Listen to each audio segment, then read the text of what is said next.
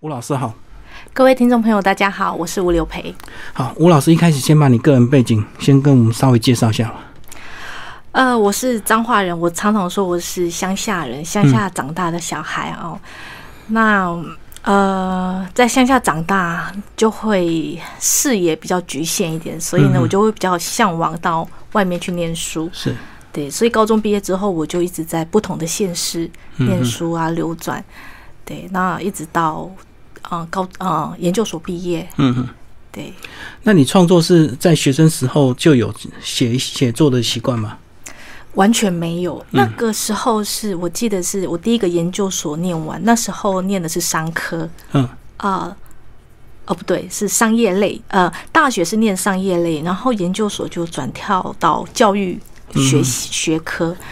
那那个时候毕业的时候，我就会想说，我真的会想要教书一辈子吗？跟那个高中学生这样鬼混一辈子吗？那我就觉得好像不是我要的。是，所以在毕业之前，我就决定打算啊、再重新再读一个文学研究所。嗯，对，所以我就走进文学的世界里面，才发现，诶，其实文字是我比较向往的，我比较能够 handle 的。哎、可是你讲到你不想直接当老师，你去那为什么会跟念文学有关系，而不是直接去去国外工作这样子，或者是去去做一些比较活泼的一个行业？我那个时候应该这样说，我知道我不想做什么，但我不知道我想要做什么。嗯，就是刚就是比较迷惘的那一那一段时间。对，那我这本书里面其实是有讲的比较悬一点的，就是我妈妈她有在我很迷惘的时候，我妈妈有帮我给了一道嗯，呃，给我一个解答，就是说我未来可能也许可以从事什么样的工作，那是我妈妈给我的一个一个灵感。那后来我就是真的是从事文学这一块的时候，发现诶，那是我的兴趣，我可以做，我也愿意去做。那最后它也是有一点成果，嗯，所以这这个我是觉得蛮。应该是老天爷厚待我吧，让我真的是透过我妈妈，然后我发现自己的一个我所向往的一个工作，一个职业。是文学创作里让你可以呃在一个自己的一个世界里嘛？因为包括你讲说老师不太想要去跟高中职这样子 学生接触，是你比较喜欢过属于自己的一个生活嘛？对，我想跟我的个性很有关系。我算是一个比较孤僻的人，嗯哼，那我喜欢跟我自己相处，所以平常在家就我跟我先生两个人，那他上班，那我就拥有一个很完整的独立的时间。讲到这个，你没有想要去工作吗？或者是你不觉得久了会很无聊吗？很多人问过我这个问题：你在家里不会无聊吗？嗯，不会耶、 我反而会觉得我时间都不够用。是一直在阅读吗？呃，应该说，我一整天，我我想，我大概讲一下，我一整天早上起来就要服侍我先生吃早餐，嗯做早餐给他吃，然后他去上班之后呢，就我就很轻松的吃完，我就开始做功课，因为我本身是一个佛教徒，嗯所以我会呃念很多经典，可能就忙到中午，我才有自己的时间。那到下午呢，你可能就要采买啊，做家务嗯又要啊，准备晚 餐？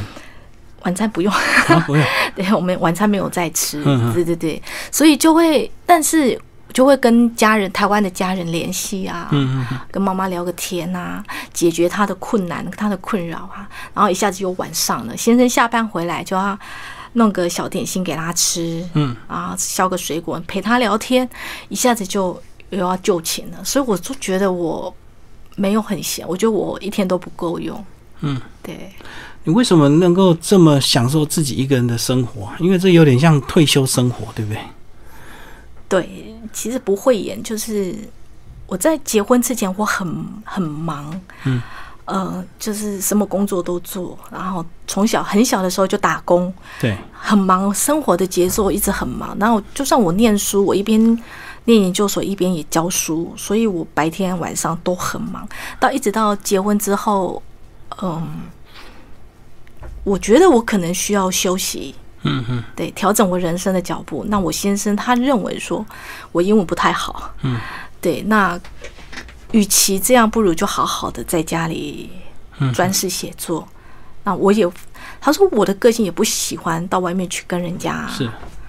交流嘛，那嗯，如果说自己愿意在家里又待得住的话，那你又愿意写，然后你又愿意阅读，那对我来讲也是一件好事。可是你当初为什么遇到他之后，你敢或者是你愿意跟他一起回到美国去工作？因为刚刚讲了你可能英文也有些这个障碍这样子。我觉得最大的一个原因，呃，有可能是他这个人本身他的个性是比较沉稳的，那我可能在他身上，我可能有找到所谓的安全感。嗯，我想知道啊、呃我想他的个性可以让我比较安定。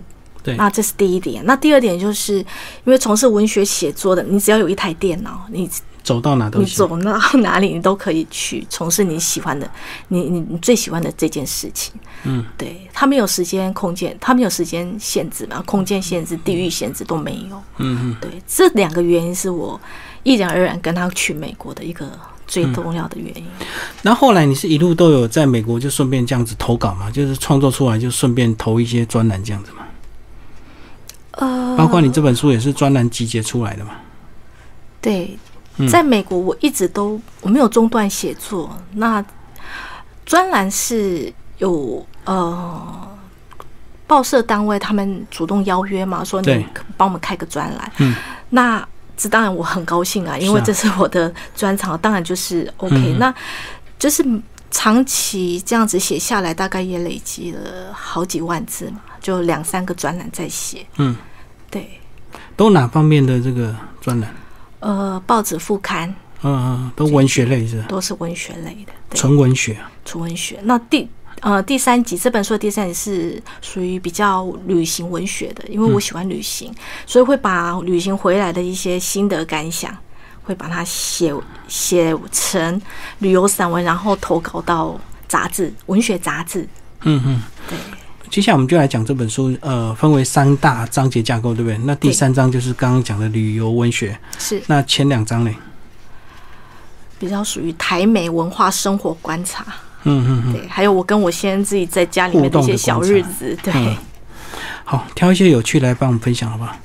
里面有讲到说怎么跟你的先生相处啊，一台你总共有四台这个吸尘器器对哦，然后后来这个你一直想要买新的，可是你先生一直觉得够了，不需要再买。对后来你很技巧的叫他去操作，对，把困难交给他。嗯，那我先生他是一个金牛座的人，你要金牛座的特性就是你要让他固执吗？是不固是，执，相当固执，你会他会认他认定的事情，你很难让他改变他的想法。那他认为说，我们家既然已经有那么多吸尘器了，那再买的话，是不是有一点浪费的嫌疑呢？嗯，但其实，嗯，呃，美国的住家有分地毯跟地板，是对就要不同的吸尘器了，对。对你一定要有不同功能，但他不明白，因为他没有在做家事，嗯他不明白。而且你们是也是透天出，是不是？对对对，别墅型的，嗯，对，它必须要有，它有啊、呃楼梯嘛，有木板的，有有有地毯的，那你必须要不一样的那个吸尘器来使用。对，那我我先生他就是很固执，那最后我发现这个人讲不通，嗯，那你就把这件事情交给他，他发现困难的地方，他就会默默的。对，去接受我的想法，然后默默的帮我解决问题。就换一台吸尘器给他，给你就对。 对，再买一台。嗯嗯，嗯你里面有讲到你们收集金牛是因为他的他金牛座的关系吗？收集金牛的习惯，这个是很有趣的，因为我我爸爸本身是金牛座的，嗯那他是一个很固执的老男人， 那他往生了啊，那很特别，但是他的一个特点就是他很顾家，很爱家，对家里忠心耿耿，那这个特点是是是好的，对，那后来我哥哥结婚，我哥第一呃，后来呃，我姐姐结婚，她是第一个结婚的，想不到我姐夫也是金牛座的。嗯嗯然后再过几年，我姐姐也结婚了，姐夫啊、我我哥哥也结婚了，然后嫂嫂也是金牛座，然后到最后换我结婚啊，我先生金牛，到最后我弟弟结婚，我弟妹也是金牛。那我我自己认为金牛座它有一个特点，就是它是一个很稳定的对象。如果说，呃，大家要找对象的话，我觉得可以考虑金牛，就很沉稳就对。对，顾家爱家，忠心耿耿，嗯嗯，对，但你不能惹他。造门，他会用牛角跟你拼，哦，脾气也很暴躁就对。如果固执把他惹对惹火就，对，不能惹毛他。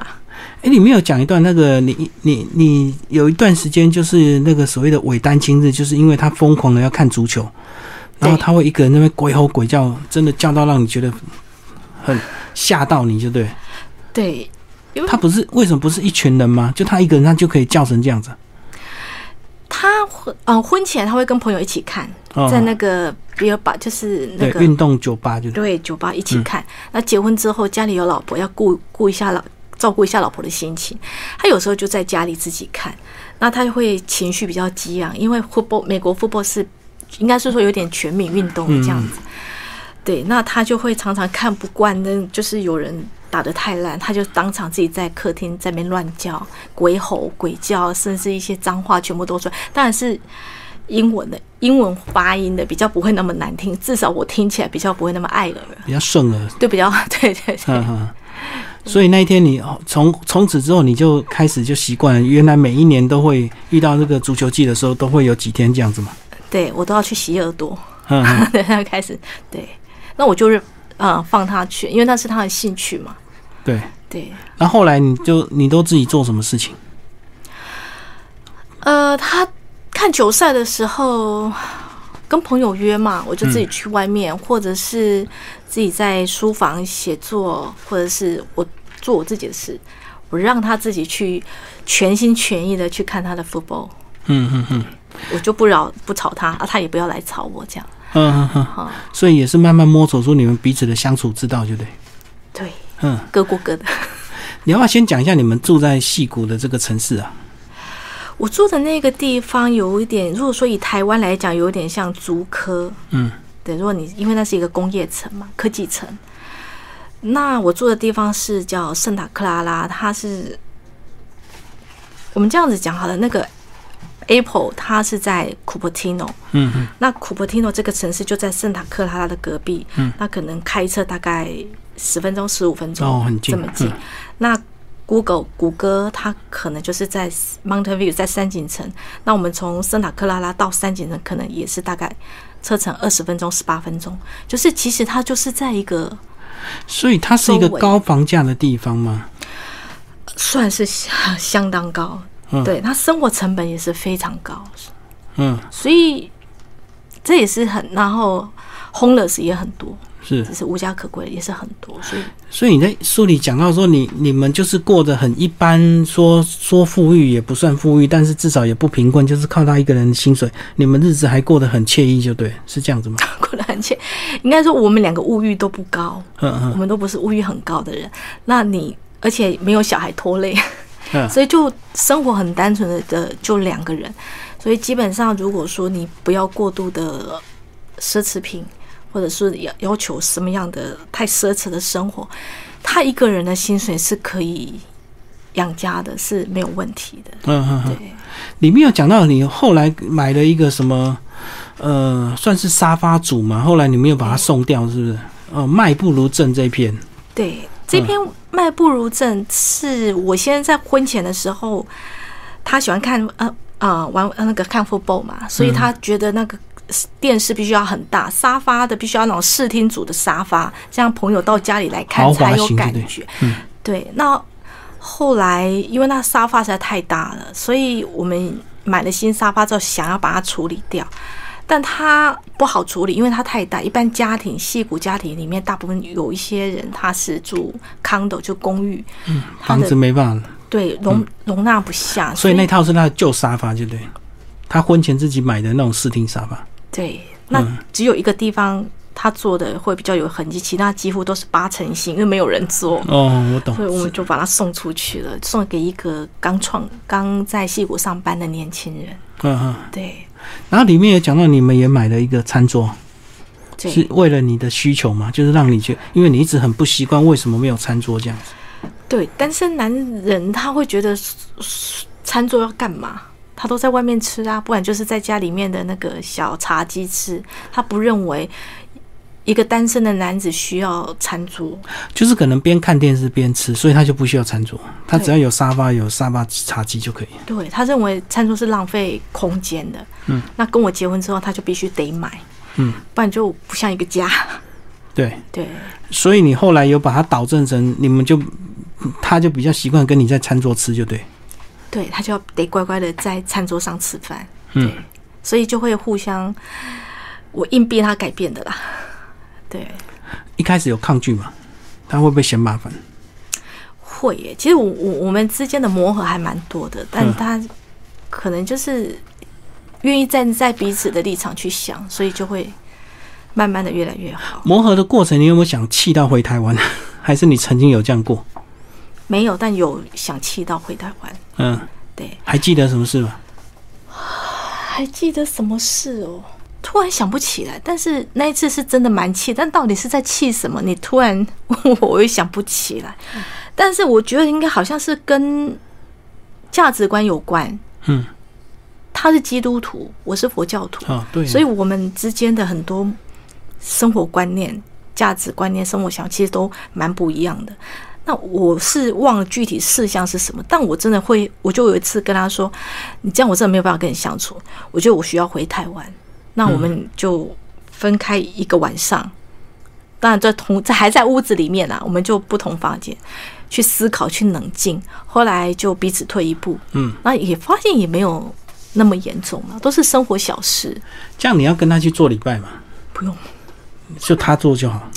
没有。他就说，我说你是不是要需要去做个礼拜啊？他就说他是没有洗干净的基督徒， 所以他不用去， 没有洗干净。我说哦好，但他是算虔诚啊，他嗯说那个只是一个形式吧。对，那他觉得祷告了的的时候是随时随地就随对时。随地，对，不用他刻说意去神在他心里面。所以假日你们都怎么安排？假日吗？对，都出出去户外吗？还是什么？呃，如果星期六没有跟朋友约，我们就会去采购采购一个礼拜的哦分，量、大卖场就对。大卖场，或者是去找个好吃的馆子，嗯去吃个美食，然后东逛逛西逛逛，然后星期天就是足球季足球季的星期天就不能出门了，因为他要守在电视机前看 football 一整天。嗯，对，嗯，你你不会鼓励他出去跟他朋友看啊？这样你在家就清静了。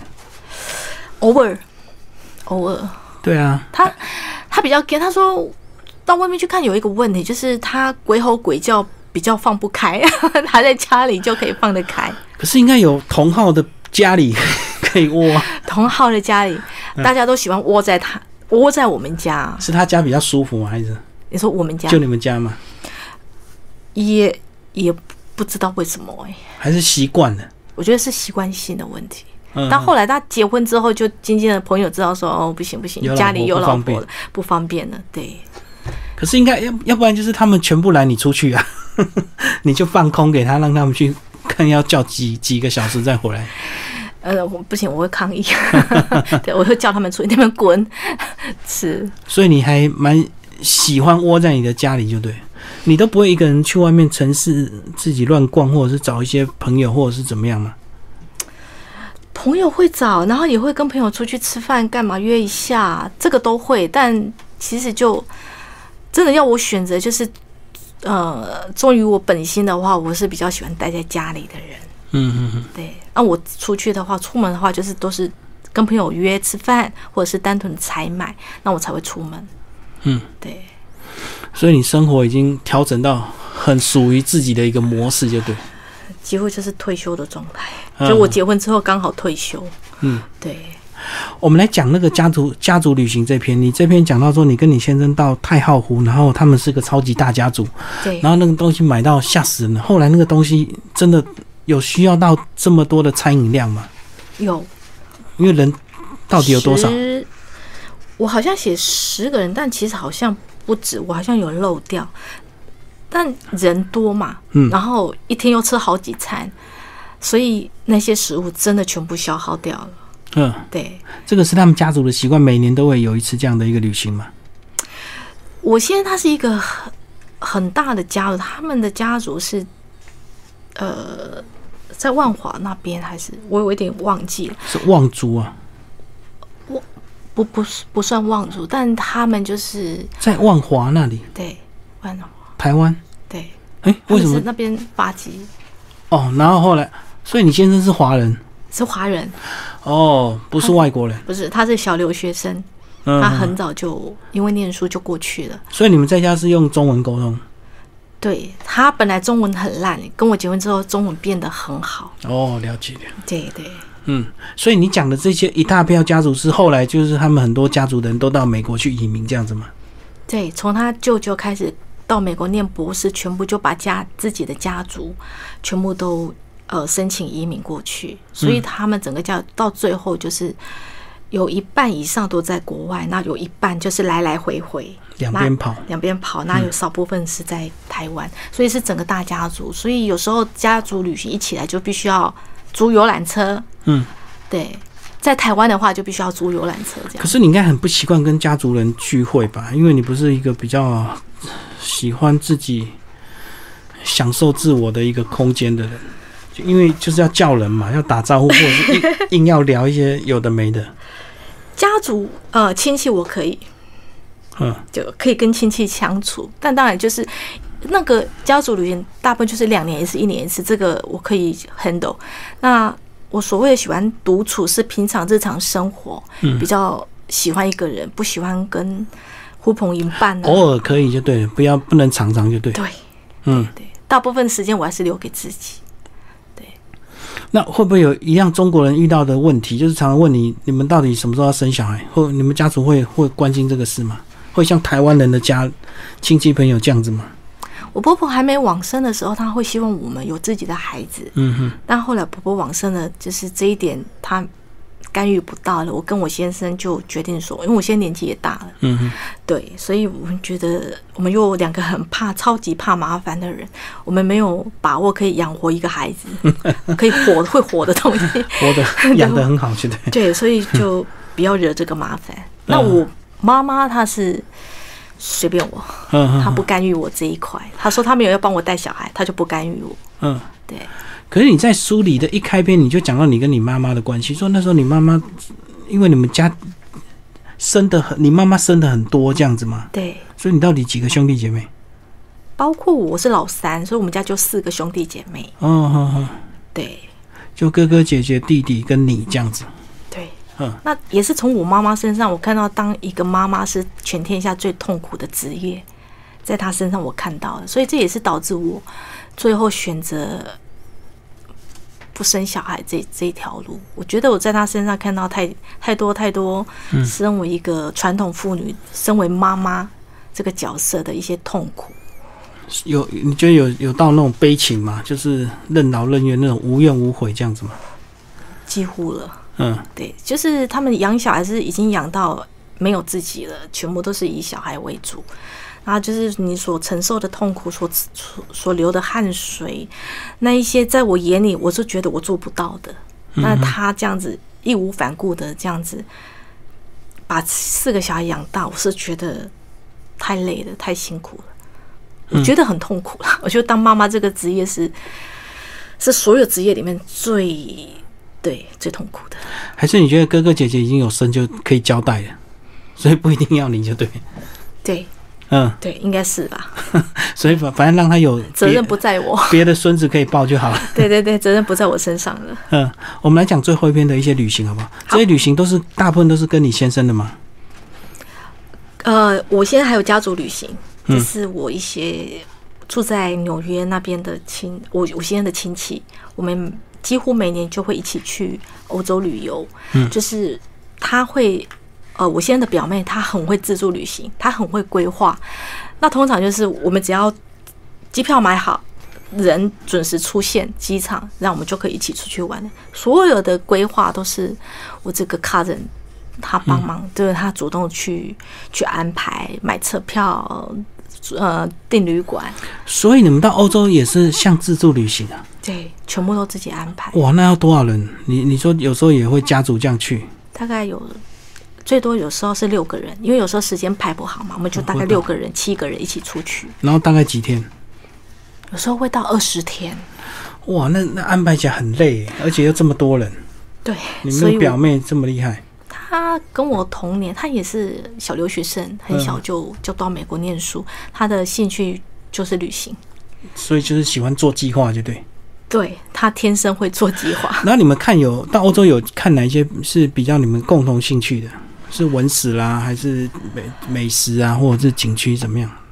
各有各的喜好。我我这个表妹她喜欢博物馆，嗯，对，那我看太多我会腻。那我比较喜欢放空，四处走走看。我到这么多国家，我真的蛮喜欢冰岛，嗯还有阿姆斯特丹。我觉得这两个国家就是，可能你往后再去再去，可能我不会觉得厌烦，就是我会想要再回去的。是整个悠哉的一个氛围嘛？以冰岛来说的话，它是很 popular 的一个旅游嗯国家，但是它就是它又有相对就是很淳朴。对，我其实很难说那种感觉，就是当它有地人他新是旧很交融，对市区还是蛮蛮那个的，对，它就是雷克雅维克，就是它的首都是比较现代，现代，其他的几乎就是荒凉。嗯，但是我这个人就喜欢不要那么现代，就是有一点保持保有它原始的面貌，我喜欢这样的地方。对，不所过以到那边不就还要自助价，对不对？呃，我们通常都以捷运、他们的地铁或者是他们的公共交通作为我们的嗯，行动的交通工具，自驾的比较少。是，对嗯嗯嗯。那阿姆斯特丹呢？应该说，它那个地方让我有一种莫名其妙的熟悉感。我常跟我先生说，我是不是某一某某一辈子是啊那边的人？荷兰人就对，对，一进去就特别说奇怪，是不是来过？就是整个对那个城市非常的有有熟悉感，很亲切就对，对，说不上来。嗯嗯对嗯，我喜欢那个地方。好。然后我们来讲到这个脸书，呃，你后来是什么原因开始使用脸书？然后包括还成立粉钻，是因为开始有创作的关系，想要跟读者有些互动嘛？应该说开始有 Facebook 的时候，应该是每个人都有一个嘛，嗯每每个人都有开账号。那到后来我到美国的第二年还是第三年，我就常就渐渐的不用了，因为我觉得好像大家都很努力的在脸书去呈现你所要给大家看的，嗯，但是那些东西我发现好像都不是很真实，我懂，我懂，就对表面上 PO 的很好，就对，对，那实际上并不是那个样子，嗯那可能会造成一些反效果。人家会说，心情比较不好，或者是日子过得比较不好的人，看到这样某某人每天剖美食，每天去旅行，对，那他是不是造成他内心的一些不平衡、不愉快？嗯那我就觉得这些东西实在太不真实了。那对加上我可能我个性本来比较孤僻，我就觉得我可能不太需要分享我的生活在脸书上了。我觉得我应该要收了，嗯所以我就不用，呃，账号还在，但只是几乎就是不太剖东西。嗯，那到了今年，呃，去年，去年我一个就是很尊敬的长辈，就是出版社的一个长辈，嗯，他是有提醒我说，如果你身为一个作家，你没有一个平台去跟人家做交流，那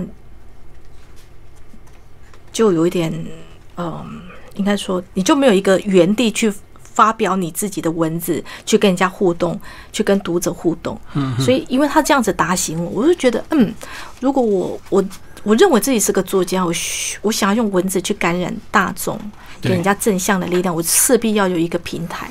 所以我就重新又成立了我自己的粉丝页，然后有勤劳的 PO 文嘛，还是一 样，有 有，我现在有努力了。我我最多三天没剖，第四天我就会有一点焦虑， 我就觉得应该要剖点东西，要写点什么东西，对，就跟人家有一些互动，嗯嗯，对，所以这就是我重返脸书的原因。我觉得就是怕热就不要进厨房。如果你今天你不需要透过文字跟人家有互动的话，你当然可以不需要做这件嗯事情。但你既然如果你今天是一个作家，你期望用你的正向的文字去感染他人、疗愈他人，你势必要有一个所以平台。包括这一次的这个回台湾宣传也是这样的嘛，不是得不有点半推半就，对，就是感谢出版社帮我出这本书，然后努力的宣传，嗯对，尽我可能啊。毕竟从彰化过来台北一趟还蛮远的，所以所以你你你这趟总共排了多少的一个宣传行程？呃，有几呃，之前已经有上个上了景广嘛，那后面的广播就是有在跟我的呃企划调时间，因为我希望看能不能尽量把一天，比如说一天里跑完面排一个跑完，不要分散。那他现在正在努力做这件事情，嗯对，就很感谢他。所以包括你这趟回来也是为了顺便过年嘛，对不对？对，嗯，啊，你过年自己怎有什么样这个预期跟安排？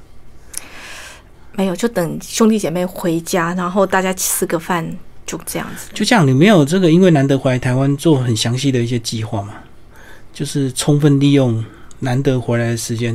很多人回来就是为了吃东西啊，吃 难难难忘的美味这样子。包括你们北斗不是也有很多怀念的东西？有都吃完了，哼啊，已经骂完啊什么那一些都吃完了，都吃过了。嗯，那再说我们戏谷那个地方其实华人多，所以其实很多哦美食。可是味道总是有差吧？绝对有差，但是就没有，至少你平常吃得到，你就不会念那兹么在怀念就对了，对对只是味道没那么好。是，所以你们北斗最有名就是霸王嘛？对啊，你都是霸王哪一个姓这样子是？你都是哪一家？瑞霸王瑞， 对，所以下次去可以选肉圆瑞。嗯，啊，对，那到底差别在哪里？外地人都吃肉圆生，嗯嗯，嗯那会是排是队，他比嗯较有名是吧？对他名气比较大。但你真正肉圆瑞跟肉圆他们是兄弟，哦，对，但我在地人可能会比较选择肉圆瑞。兄弟的话口感不就差不多？当初都是同一门酱，只是分家了这样，对，口口味但有我差吗。我想那个口感应该是在地人才吃得出来，因为一般人吃不出来。外地人吃到肉圆生就觉得怎么那么好吃，他还就就已经觉得很好吃了。嗯对，当然我承认肉圆生很好吃啊，但可能个人的口味还是什么。所以你们在地还是瑞吃的比较多，就对。对，还有粘粘可能不在主街上，可能在小小巷子里面还要，就再是找外地人不好找，所以那也是肉圆粘跟肉圆瑞是在地人比较常吃的。嗯，对，所以所以你有你嗯机会的话，我再跟你讲。如果你有去北斗，我再跟你讲肉圆粘要怎么找。你有你有试着带回去美国给你老公 吃吗？因为他在那边可以吃得到啊，那边很多人做肉圆哎、哦，我对懂我懂，就华人街很多这种台湾美食。对团购啊，对啊，你可以一次买十颗，冷冻在冰箱，然后想吃就拿出来。嗯，对，那边吃真的很方便。是有很多大量的华人移民就聚在戏谷那附近，还是去因为戏谷的关系，所以很多人去那边淘金这样。应该是很多人去那边工作、找工作、定居，嗯然后因为那边生活成本太高，所以很多厨艺很厉害的妈妈就，跑他们去啊了就会在自己家里的小厨房做团购的东西，让人家订购，生意很好哎、哦，我懂，自己家里的厨房做生意就对，对，然这后样补贴生活费，然后也可以买的，你也可以降低生活成本。我们一直本来是希望如此，可是后来发现团购也不便宜，因为买的量要够大，是不是？就是呃，应该说因为供不应求，所以那价钱就变得也是降不下来，哦，我懂，他有名之后，他自然又抬高价钱，就对。对你不得不买啊，嗯，对，所以很多人就是说，如果你要过去那边工作，嗯、除非就是说公司给你很好的条件，福利福利，否则你去那边就是生活可能就不会有像台湾嗯了、如果你在台湾，你可能夫妻两个人年薪可能大概有十几嗯二十，对可能就会过得还不错了。所以台湾至少低薪，我们至少还有低消费，就对，还可以还可以活得哎、很好。你你讲的很好，对对对，就是你低薪，但你还有低消费，那边就是高薪又更高消费，或者是低薪还是一样的高消费，我所以就懂会我很难活。嗯嗯，对，很难活下来，就是一个很，我觉得是一个很极端的地很方。极端，很有钱跟很落后这样。对，就是贫富差距实在是相当大的一个地方。但是有热情、有梦想的年轻还人是可以往去那边走闯，可以去闯看看。最后讲一下书名好吧？为什么取这么有诗意的书名？在厨房燃烧日常，厨房凉凉就是当初呃，编辑请我稍微想一下书名的时候，我觉得就是我是一个厨艺很低级的人，我很不会呃料理食物，那我就觉得我我在厨房都凉凉啊，就没什么哦，凉凉是没事干的那个凉凉，对，没事干。然后我最多时间就是在书房，然后说哦，我今天做了什么事情，所以几乎就是在书房，你在煮你的日常，跟读者分享。所以这就是书名的由来。在书房很热，在厨房很凉的。可是这么多年你都没有试着要精进一下厨艺吗？你都不会试着想要来动手做善做看看，或者是遇到一些很会煮的朋友，你想要跟他请教一下这样。没有，我遇到很会料理的朋友，我都请他煮给我吃。嗯，所以我对厨艺这一块真的是已经放弃治疗了，我真的是没办法，你有试过尝试过，然后最后失败，没有，连试都不想。完全都没开始，就对了。对对，厨房的事情真的是由衷的不爱这样。嗯所以但我喜欢煲汤，因为那边很冷，哦所以我喜欢喝汤，我就会煲汤给自己喝，就这样子而已。所以汤你煮的比较好，对，就只有嗯都哪方面呢？排骨汤啊、鸡汤是不是？鸡汤啊、麻油鸡汤，就这这几个在换这样子。嗯嗯，排骨汤，然后麻油鸡汤，就这样。那我现在不喝汤了，我就帮自己煮而已。可是在那边不是有很多简便的嘛？那微波一下或煎一下、啊不是他们都很喜欢吃那种素食的东西？微波食物很多哦对，呀、啊，所以那完全不用厨艺嘛。但不健康啊。哦我先生单身的时候，他就是靠冷冻食物，所以他都乱吃就对了。对，嗯，对，没错。那我现在每天最做最就是在厨房最多时间就是在早餐，我是坚持早餐一定要每天做给他吃。然后都是哪哪一类的东西？呃，一起的床就是先煮两杯咖啡，嗯，然后呃，果送啊、面包啊，可能那上面你必须要放一些洛梨啊、摩卡豆，这就是很多的不同的水果放在上面，然后还有另外削水果。只是每天煮一顿早餐，可能就要花到我四十四五十分钟，两个人的早餐。不是三明治、汉堡、煎蛋这些东西哦。因为我早餐吃素，哦，所以我早餐不吃肉，那我先生就只好跟你吃素。只好陪着我不吃肉，因为早上你起床就要油煎那些肉味什么不哦，舒服。所以你你的东西早上都是微波食物就对，连连煎都没有。没有烤，就是全部都依依赖烤箱，嗯，对，然后是对，就所以就烤箱是我的好伙伴。你不会觉得对不起他？夜深人静的时候，应该会觉得蛮亏欠他的吧？他怎么能够陪伴、容忍，或者是跟着你改变这么多？他有曾经很闷很闷过，那、嗯但到最后他觉得好像婚姻里面只有妥协才能够活得比较好。他说 “Happy wife, happy 嗯 life”、对，那我是跟他说早上不要吃那么油，对健康比较好。那你有为他妥协哪一哪一个部分？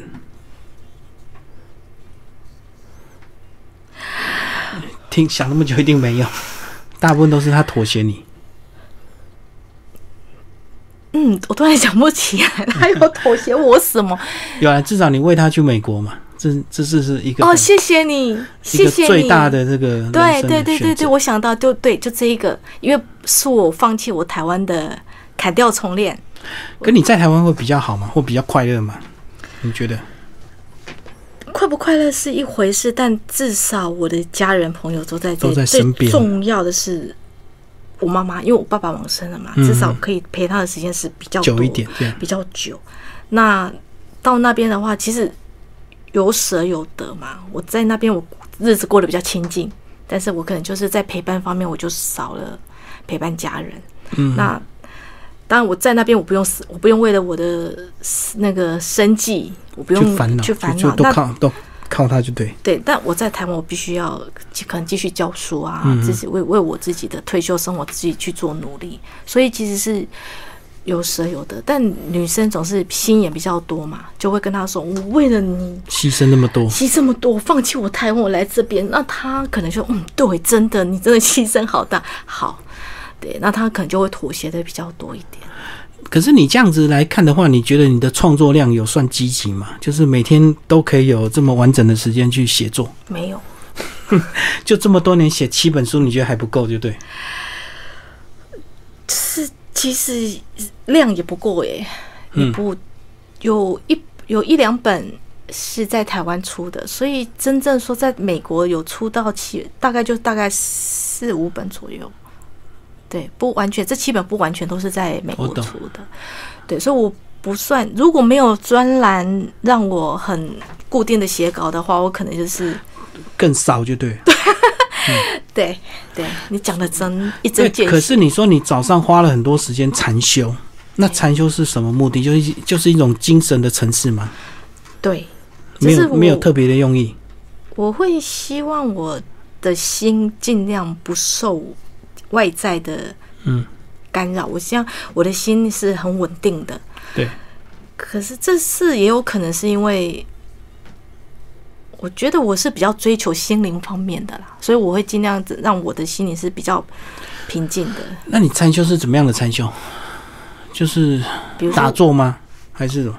缠身有一点掉书袋，其实不算是缠身，就是我可能早上吃完我就开始呃静下心来，然后我就念经诵经，嗯，对，诵我想我喜欢的经，然后念一些圣号，然后可能会再发呆想一下，想个几十分钟，然后大概时间就过到下午一两点了，很快，是不知不觉对不不对？知不觉，所以因就因为你完全的专注，对是吧？对，所以那那段时间就是到我结束念，就是结束功课之前，就是不希望那段时间是被打扰的。嗯嗯，所以一一天里面大概有到四到五个钟头，我希望是就是在我自己的世界里面，在我跟经典的世界里面这样子，这样蛮长的耶。欸很长啊。对啊，很少人有有四五个小时能够完全放空这样子，精神层次的一个修炼。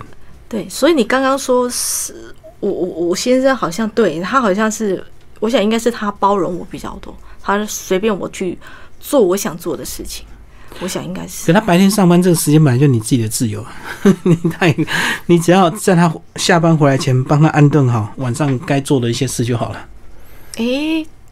你这样子一想也没多，至少他不用做家务，家务全部我包嘛。他只要下班回来就可以开始很舒服的打可是电动。他以前单身的时候，应该这种家务他也不会去注意啊，比如说那吸尘器怎么吸、怎么分类，他应该也单也身不男会子去应该在乎这个、啊，对不吧？会，应该是日子过得蛮得体的，脏脏的也没关对系、啊。对对对对，对，那我我我我想他结婚应该有过过了一段蛮低潮期。他说我单身的时候过得很自在，为什么一结婚好像限制多了？哦，规矩变多，对，规是矩包括衣服也不能乱丢，对因为你都规定得好好的。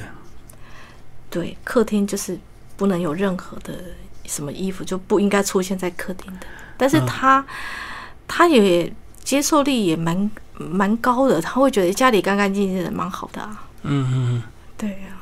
了解， 我很难想象一个单身的男孩子能够为你改变这么大，这样子，本来可以自由自在，甚至假日常常朋友在那边看啊鬼吼什么鬼 叫看足球啊、喝酒什么，结果到现在完全都不行。对，被限制了，所以他还蛮可怜 的。如果我现在看到这一段录影的话，他应该是会心有戚戚，然后落泪吧？对啊，应该蛮感伤的。对，今天非常谢谢我们的吴老师为大家介绍他的新书哦，《厨房凉凉在书房烧煮日常》，九哥出版社，谢谢。谢谢大家。